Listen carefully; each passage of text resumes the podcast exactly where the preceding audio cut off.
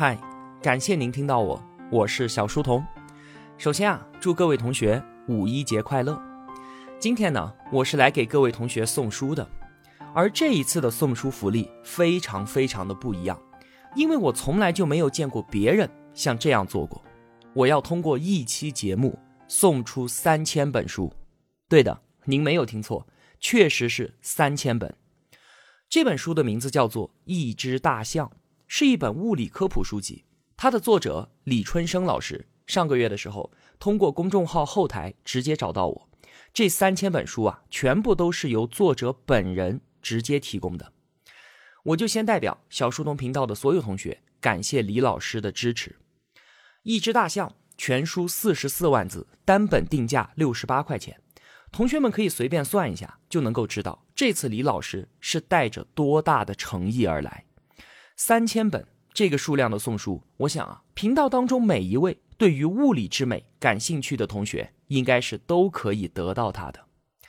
那好，具体怎么拿到这本书呢？我会在本期节目的最后与大家交代的。请先容我为同学们介绍一下这本书。那必须要事先说明的是啊，这期节目和这本书都是为爱好物理的同学们准备的。和之前的节目不同的是啊，我实在做不到。让频道内的所有同学都能够完整的听懂这期节目的内容。物理这是一个奇妙无比的世界，当然了，它也是需要有个人的付出才有能力踏入其中，领略其间美丽的世界。那一本物理科普书为什么会叫做一只大象呢？这个名字它和现代物理有什么关系啊？盲人摸象的故事，同学们应该都听过吧？话说有四个盲人。他们只能够通过手的触摸来探知大象到底长什么样子。那摸到耳朵的呢，就觉得大象长得像一把扇子；那摸到鼻子的，觉得大象长得像一条蛇；摸到身体和摸到腿的大象，在他们看来啊，就如同墙壁和柱子一样，觉得自己摸到的才是大象真正的样子。但事实是什么呢？是他们四个根本就不知道大象到底长什么样。这个故事啊。就很像我们现代物理对于客观世界的解释一样，我们生存在同一个宇宙，但却存在着四种互不相容的物理理论。面对宇宙这只大象啊，其实我们所有人都是盲人。尼罗河上的惨案这部悬疑片，很多同学都看过吧？破案的前提是所有人都有作案嫌疑，不能够存在不证自明的好人。在追求真相的过程当中，我们需要注意证实性偏见的陷阱。那所谓证实性偏见呢，就是指一个人在主观上支持了某种观点的时候，往往就倾向于去寻找那些能够支持这个观点的信息，而对于那些不利或者是矛盾的信息呢，就选择忽视掉。理性告诉我们，所有的理论解释的都是同一个宇宙。那目前哪种理论符合终极理论的标准呢？答案是，并没有。我们必须承认啊，现有的理论它都是不完美的。在二零一七年，也就是前年，有一位物理教授在一次关于什么是物理学的演讲当中，他谈到希望在二十一世纪，量子力学和相对论能够成为科学常识。你看这个愿望是不是听起来很奇怪？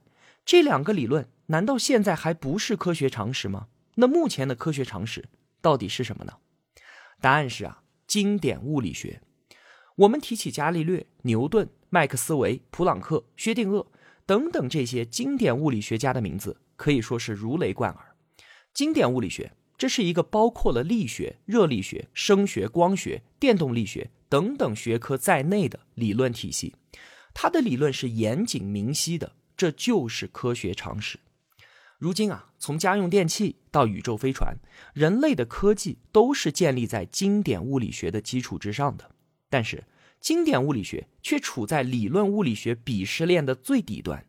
相对论和量子力学就认为经典物理学是一个落后的理论，而弦理论又认为相对论和量子力学最终都将会被自己所取代。听到这里啊，同学们觉得惊讶吗？还有更惊讶的，量子是什么？目前的标准答案是量子具有波粒二象性，但是啊，其实这个答案就已经过时了。弦理论就认为，量子它既不是粒子，也不是波，而是不同振动模式的弦。因此，现在的量子具有波、粒和弦三象性。哪种答案是正确的呢？当面对同一只动物的时候，我们能说它是马、是驴，又是鹿吗？但是事实就是这样的荒谬。当我们在科学探索中迷失方向的时候，我们是否应该重新审视曾经走过的每一条路，反思在每个路口所做出的决策呢？那今天的这期节目呢，我们就来重新梳理一下改变了物理发展方向的一些重要事件。首先，光是什么？水波是水在上下波动，声波呢是空气在振动，光可以在宇宙空间中传播。那么，在宇宙空间当中，又是什么在振动呢？任何惯性粒子在非真空空间当中，都会因为阻力而没有办法保持恒定的速度。因此，空间是空无一物的真空呢，还是由某种物质构成的呢？这就将决定粒子说和波动说的命运。在十五世纪的时候啊，笛卡尔他就认为物体之间的所有作用力都必须通过某种中间媒介物质来传递。是不存在任何超距作用的，而这种中间物质呢，它称之为以太。那英国物理学家胡克他提出说，光波是横波，就解决了纵波不能解释光的偏振现象和直线传播现象的问题。这期间的以太啊，被称为发光以太，或者直接叫光以太。那不幸的是啊，早期的这个波动说遇到了一个划时代的科学巨人，他就是牛顿。牛顿就认为光是一束高速运动的粒子流。那随着自然哲学之数学原理的巨大成功，以及引力的平方反比定律在天体力学方面的成功，牛顿成为了学界的权威。光的波动说被放弃了。那第一次的波粒之争以牛顿为首的粒子说的胜利而告终。到了一八零一年啊，托马斯杨在《生和光的实验和搜索纲要》一书当中说，尽管。我仰慕牛顿的大名，但是我并不会因此认为他是万无一失的。我遗憾地看到他也会错，而他的权威呢，有时候甚至可能阻碍科学的进步。托马斯杨他就做了一个实验，把一支蜡烛放在一张开了个小孔的纸面前，形成了一个点光源。那第二张纸上呢，开了两道平行的夹缝，点光源的光穿过两道夹缝，投在屏幕上，形成了一系列。明暗交替的条纹，这就是著名的双缝干涉条纹。在今天啊，即使是精确的用单个光子或是电子，也会产生同样的明暗干涉条纹。没有人能够用粒子说的逻辑来解释两道光叠加在一起为什么反而造成了黑暗呢？而用波动说的解释啊，却是简单而直接的。解释起来是这样：两道夹缝距离屏幕上某点的距离会有所不同。当这个距离差是波长的整数倍的时候，那两列光波正好相互加强，于是这个位置就出现了明亮条纹。那反之，当距离差刚好造成半个波长的相位差时，两列波就正好相互抵消，这个位置就会出现暗的条纹。理论计算出来的明暗条纹距离和实验值分毫不差。托马斯杨的双缝实验、费涅尔的泊松亮斑和伯科对光速的测量，都证明光是一种波。那第二次波粒之争以波动说的胜利而告终。到了十九世纪末啊，随着麦克斯韦电动力学的成功，波动说处于绝对的主导地位。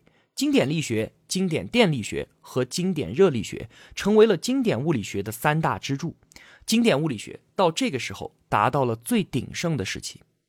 但是不久之后啊，经典物理学的天空飘来了两朵乌云。那第一朵乌云呢，是迈克尔逊莫雷实验导致了狭义相对论的降生；第二朵乌云是紫外灾变问题导致了量子力学的降生。需要注意的是啊，存在着两种量子力学，一种呢是波动说的量子力学，就是德布罗伊、薛定谔的物质波理论和波姆的隐变量理论；另一种呢是粒子说的量子力学。由波尔、海森堡和波恩的哥本哈根诠释，费曼的路径求和解释，艾弗雷特的平行宇宙理论，惠勒的多维度解释等等互不相容的解释构成。虽然啊，量子力学的数学公式全部使用的都是波动力学方程，但是人们在谈论量子力学的时候，一般指的还是粒子说的量子力学。那现在呢，我们来简单的介绍一下粒子说的几个主要理论。首先，哥本哈根诠释，就是当不去观测粒子的时候啊，它就会同时穿过两条夹缝。产生干涉条纹，但是当我们去观测粒子具体从哪条夹缝通过的时候，粒子这个时候就会选择只从一条夹缝穿过，而不产生干涉条纹。你看，测量就是哥本哈根诠释的核心，测量行为创造了整个世界。比方说，只要不观测，月亮就同时处于存在与不存在的状态当中。那有趣的是啊，这个人则原理必然就要推导出神则原理。因为宇宙需要一个无处不在的有智能的观测者，让宇宙的每一个角落都同时保持存在。那延迟实验解释是人则原理的增强版。那所谓的延迟，指的是粒子通过双缝之后，再来选择自己究竟是通过了一条缝呢，还是同时穿过了两条缝，既是用结果来决定原因。下一个路径求和解释，那为了摆脱观测者，费曼的解释啊。是粒子从 A 地运动到 B 地，它并不具有经典理论中所描述的那样有一个确定的轨道，而是一种所有可能运动路径轨迹的叠加。再有平行宇宙理论，也是为了摆脱观测者。艾弗雷特的解决办法是：粒子穿过双缝的一瞬间，宇宙就在这一个瞬间分裂成为了两个一模一样的宇宙。在第一个宇宙当中，粒子从左边的缝隙穿过。而另一个宇宙当中，粒子从右边的缝隙穿过，以此啊来绕开双缝难题。但是啊，从双缝之后分离的平行宇宙是永远分离并且不再关联的。那另一个粒子又如何回到同一个宇宙产生干涉条纹呢？最后，多维度解释就是让两个粒子分别穿越不同的空间维度，来替代平行宇宙理论分裂之后无法再合并的两个宇宙。就是让一个粒子变成鬼粒子，穿过抽象的 n 维空间来绕过双缝难题。那以上的这些基于粒子说的解释，都不过是双缝干涉实验的不同解释版本，都纠结于一个粒子怎么同时穿越两条夹缝呢？问题是啊，两条夹缝的解释它都不能够自洽。比方说，我们用的偏光眼镜有数十万条夹缝，那为什么？一粒光子可以同时穿越了几十万条夹缝，同时到达我们的眼睛呢？还有啊，就是这些解释无一例外的都没有办法说明是如何自己与自己干涉产生明暗条纹的。如果正确的答案只有一个的话，那哪种解释是唯一正确的呢？什么是量子力学？寻找薛定谔的猫的作者约翰格里宾他总结说啊，许多量子学家设计一些实验。并不是为了解释疑惑，而是只想告诉所有人，量子力学的本质它就是奇异性的。他们认为，量子理论最显著的特征之一，就是有着许多关于这种存在究竟意味着什么的不同解释。究其哲学基础而言啊，这些解释之间大多都是互相矛盾的。量子理论啊，看起来对许多相互之间具有排斥的解释都是允许的。就像是在实验室当中，光子同时通过双缝一样，在某种意义上，所有的解释它都是正确的。有一些物理学家建议我们从各种不同的解释当中或多或少的去了解一下量子世界，将所有的观点都考虑进去，把它看成是各种可能的叠加。事实上啊，你也可能会发现，不少的物理学家他们也顽固的坚持某一种观点。那就是他们坚定的认为自己所喜欢的那种解释，它才是正确的，而其他的解释呢，显然都是错误的。我们再来看一看啊，著名的迈克尔逊莫雷实验，我们简称麦莫实验。在十九世纪的时候啊，按照托马斯杨的以太漂移假说，以太作为绝对静止的参照系，星体和以太空间会产生绝对运动，比方说地球的自转。那地球表面呢，必然就会遇到每秒三十公里的以太风。一八八四年啊，麦默实验结果显示出，并没有在两个方向上测量出光速的差异。那问题出在哪里呢？事实上啊，当时还有两种以太假说。第一种啊，是以太部分夜影假说。菲涅尔就认为，以太是绝对静止的。当一个物体相对以太参照系运动的时候，其内部的以太只是超过真空的那一部分被物体带动了。那第二种呢，是以太完全液影假说。乔治·斯托克斯他就认为，把以太分成为不动的和可动的两个部分，不如假设星体能够完全拖曳一部分以太。在物体表面附近的以太有一个速度逐渐减慢的区域，星体液影周围的这部分以太一起运动，而距离星体更远的空间中的以太呢，则完全保持静止。就是在地球表面，以太与地球具有相同的速度，那就是地球完全液影这部分以太。只有在离地球表面某一高度的地方，才可以认为那里的以太是静止的。因此。在地球表面附近的以太空间和地球并不存在相对运动。还有，麦默实验的地点是在美国凯斯技术学院的地下室里面进行的。除非地球如同托马斯杨所认为的那样是一种镂空结构，以太就像风穿过小树林一样穿过地球这一种镂空结构到达地下室内，否则啊，实验是不可能在地下室里检测到以太风的存在的。这就像是在一个密闭的盒子里面测量风速一样的滑稽。那根据以太完全液影假说，麦默实验根本不可能在地球表面检测到以太风。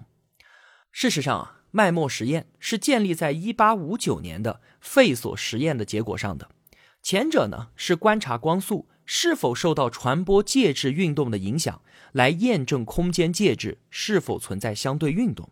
而后者呢，是制造空间介质的运动来验证光速是否受到传播介质运动的影响。费索实验啊，证明运动的介质会改变光的传播速度，这意味着真空当中光速不变原理的不成立。请注意啊，正是在已知空间介质会影响光速和使光的方向发生偏转的情况之下，脉默实验才得出了空间介质与实验装置并无相对运动的结论。如果说费索实验它不能够证伪光速不变，那么脉默实验也就不能够证伪以太。哪种结果对于相对论来说啊都是灾难。但是呢，以太完全液影假说和费索实验被选择性的遗忘了，这就是证实性偏见的魔力。证伪以太的实验证据只有麦默实验，除此之外呢，就只有爱因斯坦的思想假设了。人们不敢相信的是啊，以太的掘墓人和以太的拯救者竟然会是同一个人。一九零五年，爱因斯坦认为，企图证实地球相对于光媒质运动实验的失败，引起了这样一种猜想：绝对静止这个概念啊，不仅是在力学当中，而且在电动力学中也存在不符合现象的特性。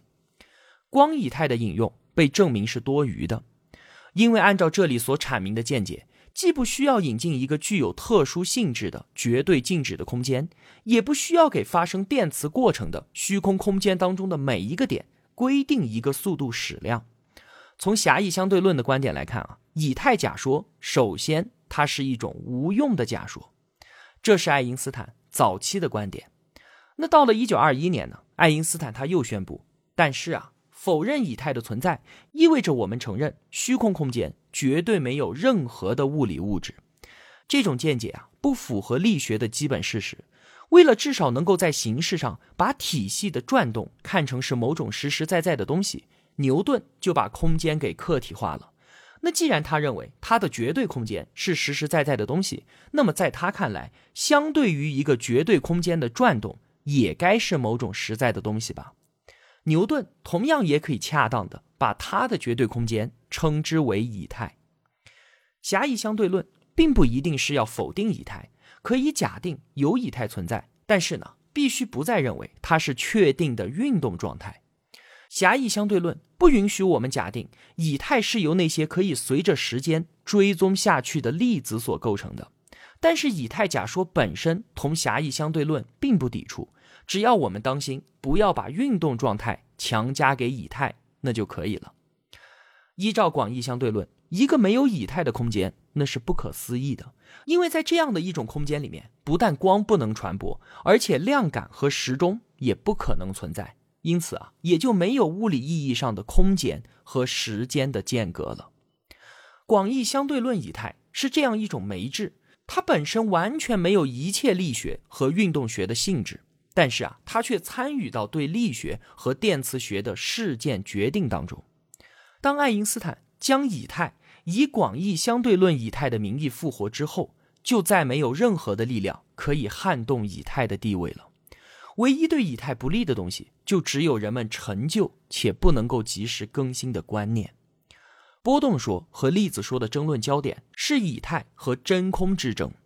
如果啊，空间由广义相对论以太构成，相对论和量子力学的立论基础就会崩塌。因此啊，粒子学家们对于这个可以摧毁粒子说理论的广义相对论以太绝口不提。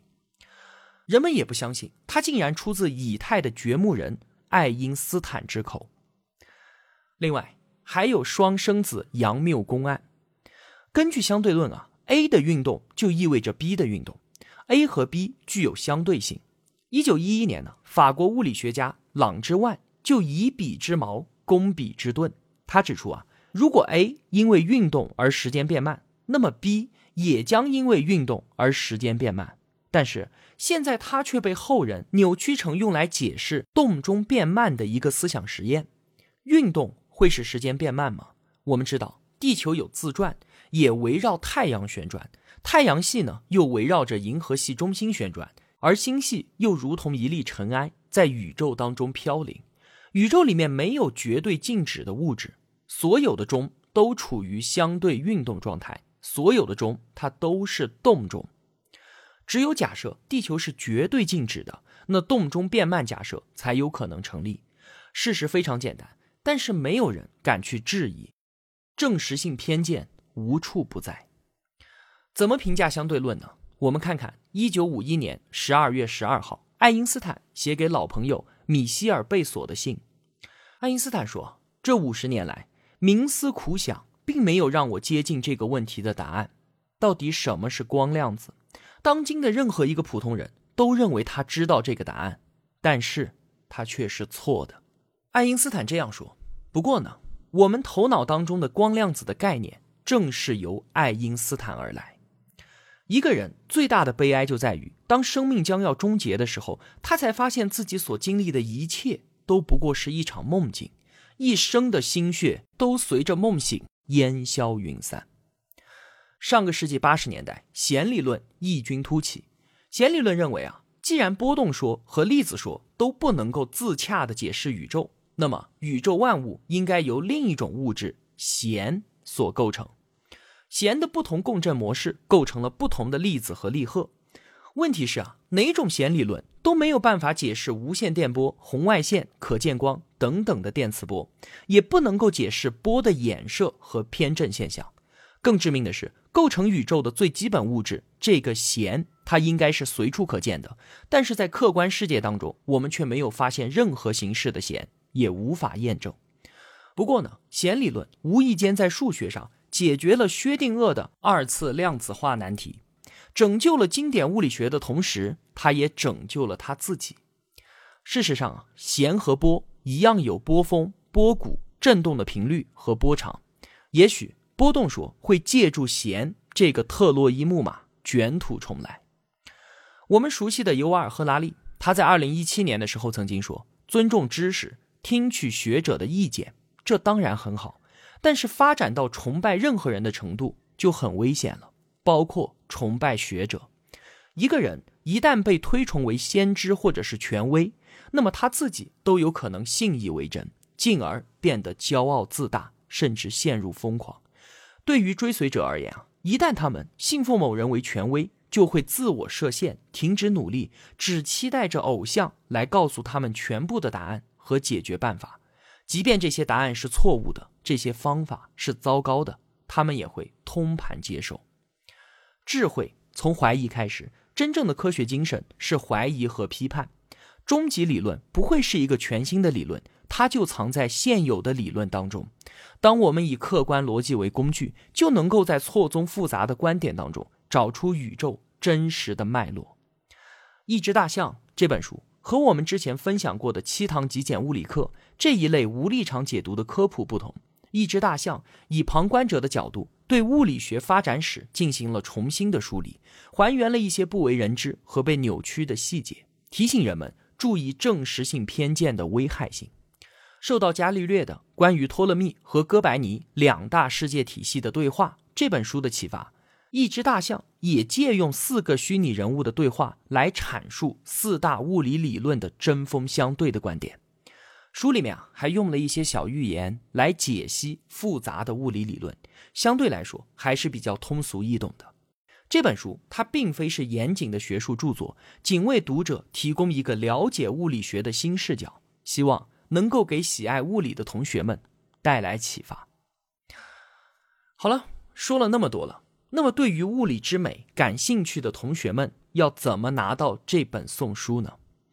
对于这次的送书方式啊，我思考了很久。首先，因为送书的体量实在太大了，基本可以说是只要参与活动就可以拿到送书。但是啊，我依然还是想要甄别哪些同学是真的喜欢这本书，是可以给他带来帮助的；而哪些人呢，又是抱着有便宜不占白不占的心态拿回去垫桌子脚的。我不希望一份真诚的心意被自己的草率而辜负。那之前的送书福利啊，我都是选择留言用心的同学送出福利。但是这一次因为量太大了，所以我没有办法一位同学一位同学的来筛选。那我和李老师商量再三，决定用自付邮费的方式来找到真心需要这本书的人。那想要参与活动的同学呢，需要到小书童频道微信公众号里面回复关键词“大象”这两个字，就可以看到本期图文。送书三千本，现代物理研究也是在盲人摸象，一只大象。那在图文的最下方就有作者李老师的个人微信二维码。那添加李老师的微信，留下您的个人信息和邮寄地址，并且支付邮费，李老师会亲手把这本拥有四十四万字厚重的礼物邮寄给您。那如果啊，您希望第一时间拿到书，想要选择顺丰快递，或者呢，想要节省点邮费发普通快递。这些啊都可以直接和李老师商量，那便宜的呢，应该是八块钱的邮费就可以搞定了。好了，三千本一只大象在这里等着每一位需要它的同学。最后，感谢李老师对本频道的大力支持和信任，也感谢每一位同学长年以来的陪伴与守候。我永远会为能够陪伴在您的耳边而骄傲，永远。会为能够把一份有质量的礼物，连同我的心意送到您的手上，能够为同学们做这样一件实实在在的小事儿而傲娇。我是小书童，我在小书童频道与您不见不散。